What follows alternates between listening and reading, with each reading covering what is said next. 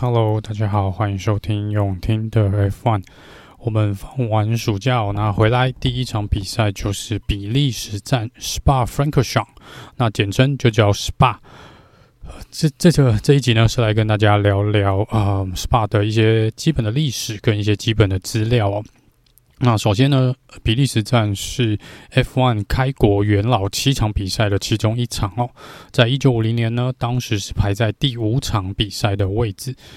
这个其实最早呢，在 F1 之前呢，在一九二五年就已经启用了这个赛道，也进行过多次的赛车的比赛哦。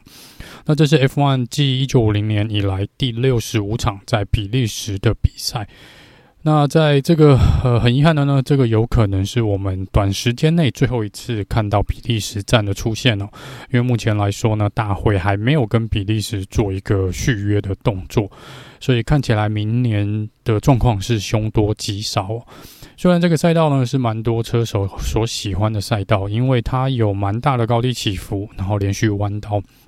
还有呃，可以跑出蛮快速度的直线赛道的部分哦，所以其实有蛮多车队呢，呃，也是利用这边来进行一些车子的测试。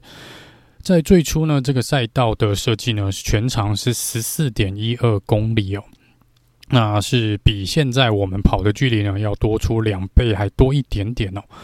过去在比利时站的部分，曾经在除了 SPA 以外，还有在另外两个地点举行过比赛。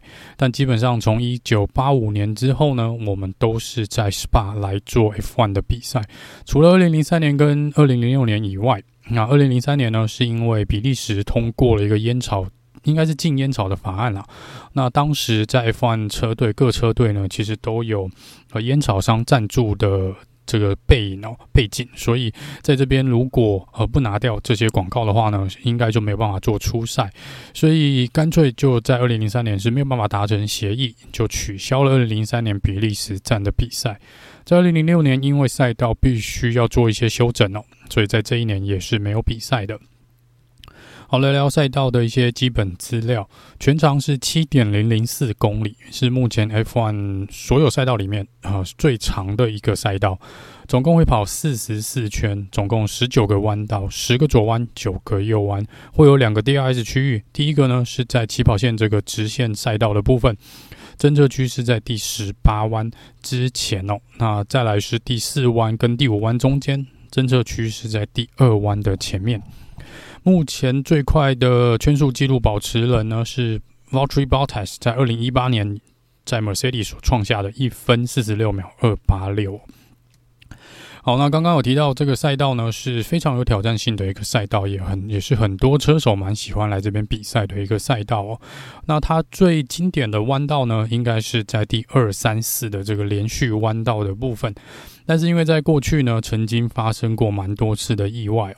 所以在去年呢，呃，大雨这个比赛很混乱的一场比赛之后呢，他们开始着手进行了赛道安全性的加强。所以今年在赛道上有做一些些的改变哦。整体的呃赛道规划应该是没有变，所以在二三四弯呢这边并没有修改弯道的部分，反而是增加在弯道旁边呢、这个呃安全区缓冲区的部分把它拉长哦。因为过去从这个高速连续弯出来之后呢，很多人认为因为缓冲区的空间不够，所以如果发生任何的呃碰撞，是车手呢是很快速的，是有可能撞向旁边的护栏，然后反弹回赛道上面，造成更多的呃意意外哦。所以在这边，他们在这边特别的把围墙护栏这边往后拉。增加了碎石堆的缓冲区，那在呃地面的部分呢，也重新铺了赛道的表面哦，在第二弯、第四弯，还有第八跟第九弯部分都重新铺过了。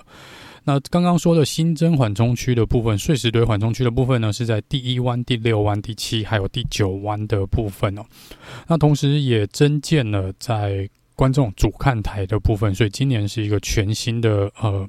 主看台哦，也是吸引蛮多观众朋友，呃，然后到现场去买票，会坐在这个新的观众台的地方。那之前是因为安全性的考量，所以 MotoGP 他们好像取消了在这边的比赛哦。所以在过去几年呢，是都没有看到机车赛在这边做比赛。那因为现在进行过了安全性的加强，所以。今年开始呢，应该是可以看到机车赛的回归哦。好，那这是赛道呃这个。稍微修正安全性改变的部分。那刚刚有提到这个赛道其实是相当有挑战性的，在过去呢也发生过非常多的意外哦。那配合这个赛道的气候呢，常常是无法无法预测的，也就是常常下雨哦。所以在这个部分也造就了过去我们有蛮多我们看到蛮多呃严重的意外发生。那也有蛮多车手在这边失去了他们的生命，其中一位呢是 Jack Valeu 的爸爸 Gilles Villeneuve，在一九八二年呢在这边呃在预赛的时候呃发生了意外，那很不幸的过世哦。另外一位比较近期的呢是二零一九年的 Anthony Herbert，那他也是因为发生了严重的碰撞，然后最后也是不幸过世。所以在这个赛道的部分呢，其实是呃有多位车手在这边是有发生过相当严重的意外。好，那再来就是聊聊轮胎的部分哦。这次 Pirelli 呢是选择中间啊、呃、中间的轮胎，所以是 Hard C2、Medium C3，然后软胎的部分呢是 C4。因为二零二一年呢，那个等一下会聊到二零二零年到底发生什么事哦。因为二零二一年的状况比较特殊哦，所以在这边轮胎就无法去使用二零二一年的资料。那我们就往前抓一年，抓二零二零年的资料哦。在过去的历史上呢，大多 SPA 这边没有意外的话，是一停的策略。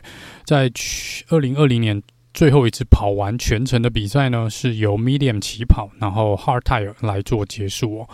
最长的记录，呃，用硬胎可以跑到大概三十四圈左右。那 Medium Tire 是跑大概三十三圈哦，Soft Tire 是跑十八圈。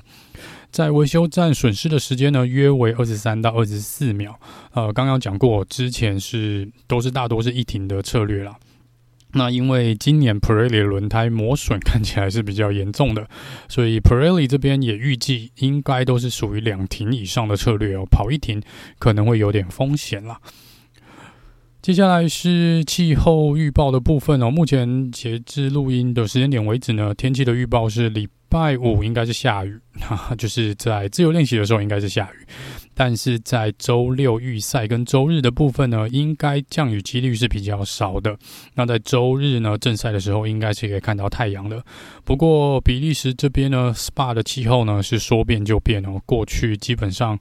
有蛮高的几率是预天气预报是不准的，所以也可以期待一下哦。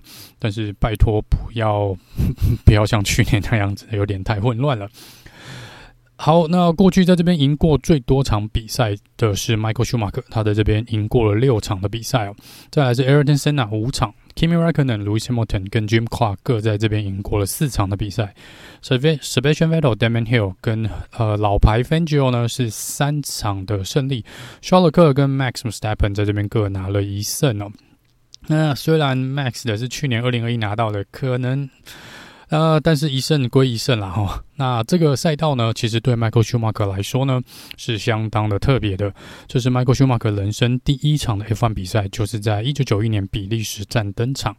那在隔年呢，一一九九二年，Michael Schumacher 在比利时 SPA 这边呢，赢得了他人生第一次的 F1 的单站的冠军。接下来，在二零零四年，他是在这一站封王哦，拿下了第七次的世界冠军。在二零零六年，他在这边跑完了他第三百场的 F1 比赛。那在车队的部分呢，最多次在这边获胜的车队是红军 Ferrari，总共拿过十八场的胜利。McLaren 在这边拿过十四场，Lotus 拿过八场，Mercedes 拿过七场哦，Alfa Romeo、Williams 跟 Rebel 各拿过四场比赛。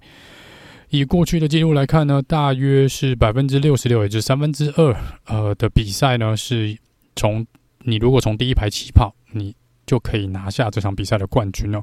所以在预赛能够拿到第一排的位置，也是显得比较重要的。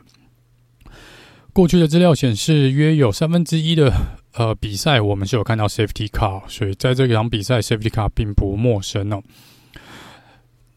好，关于这个周末转播时间的部分呢，应该在预赛的部分是礼拜六的晚上十点开始，这这都是台湾的时间哦。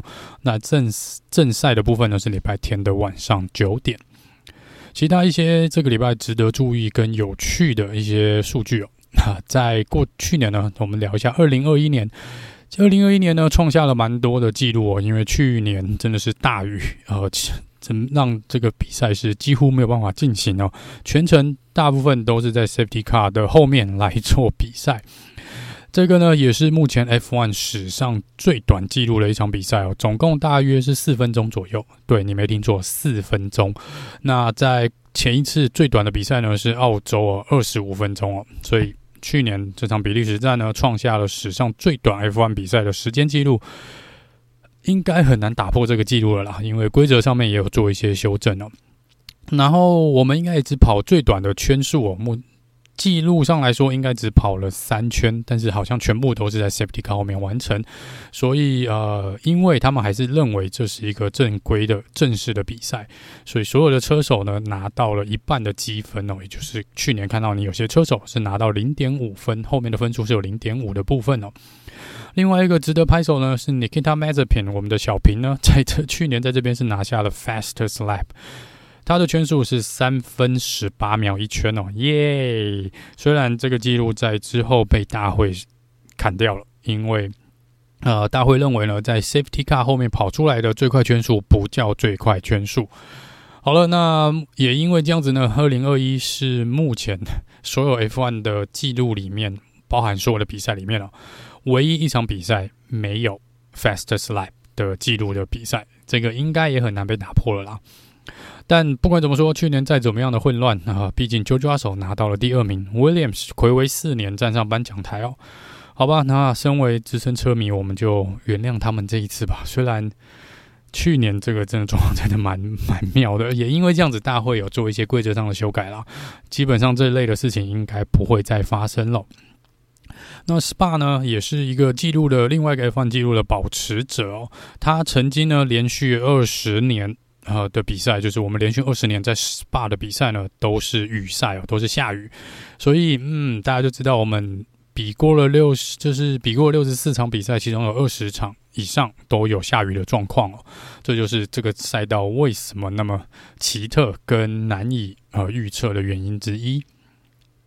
接下来聊聊车队的部分哦，Has Has 车队呢，这个礼拜会两台车。都进行了全部的升级哦，因为我们之前在放暑假前呢，只有 Kevin Magnussen 得到了升级的呃零件哦。那目前来说呢，呃，这个礼拜应该是连 Mick 的车子都会进行升级。法拉利据传闻会在这个礼拜带来引擎上面的升级哦。那 Mercedes 说会带来重大更新，但是。不知道要更新些什么，还没有，我还没有看到他们提出跟大会提出的申请报告。红牛这边也是传闻说也会进行某种程度的一些升级啦，所以看起来前面其他车队呢都会进行相当程度的升级哦。另外一个需要注意的是呢，在之前针对臀跳效应，呃，大会这边所公布的 Technical Directive，呃，TD 零三九哦，会在这场比赛正式生效。那主要是监测赛车的底板跟防滑块的磨损状况哦。那本来就是为了要监测赛车离车底盘离地面高度来做使用。那大会说呢，基本上这场比赛开始呢，会更严格的执行哦。那据传闻啊，有一些车队。啊基本上，Mercedes 呃认为红牛跟法拉利是有去钻了一个漏洞，他们让这个底盘呢是可以做上下伸缩的，呃，也就是说，呃，他们可以使赛车更贴近，呃，比大会所规定的呃距离呢，可以再更贴近地面一点哦，来达到更高的速度跟比较没有臀跳效应的问题哦。所以，Mercedes 这边呃之前呢。是提出了一些异议啦，所以在这边大会也的确查到似乎有这件事情，所以在这边应该 Ferrari 跟 r e b o l 这边呢是需要做一些稍微的一些调整跟修改哦。那 Toto Wolff 这边认为他觉得呃。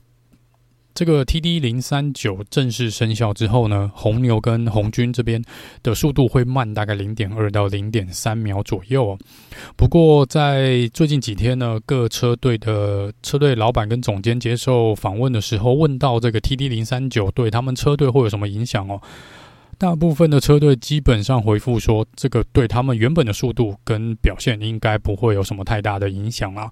那基本上他们觉得，呃。不会有任何一个车队有任何的优势，或是因为这样的速度放慢哦，所以他们觉得基本上有这个新的规定是好事啊，但是基本对他们没什么太大的影响哦。好，那另外一个新闻呢，是又是关于 Oscar Piastri 哦。Oscar Piastri 这个礼拜呢，其实有点尴尬，他还是要进行一些 Alpin 的测试活动哦。但是 Alpin 这边呢，已经有讲了，应该不会让他在自由练习的时候再去开他们的呃车子哦。呃，我还真不知道为什么不让他开呢。那再来就是 Daniel Ricciardo 已经确定会在年底离开 McLaren 哦。这应该也是间接证明了奥斯卡皮耶里明年会在 McLaren。那至于 Daniel r i c a r d o 会去哪边呢？目前还不知道。只是在 McLaren 这边，据说有呃，跟 Daniel Ricciardo 说，他是可以去其他 McLaren 的车队，就是比如说 Formula E 啊，或者 Supercar 这边哦，也许雷曼不太确定的，或者 IndyCar 这边都可以让他去给他一个位置啊。听说是这样，但是我们不确定 Daniel Ricciardo 会不会想要转换跑道哦。好了，以上呢就是这个比利时站赛前报道的部分哦。那我们一样会在预赛跟正赛之后呢进行一个比较快的简报。那我们就改天见喽。拜拜。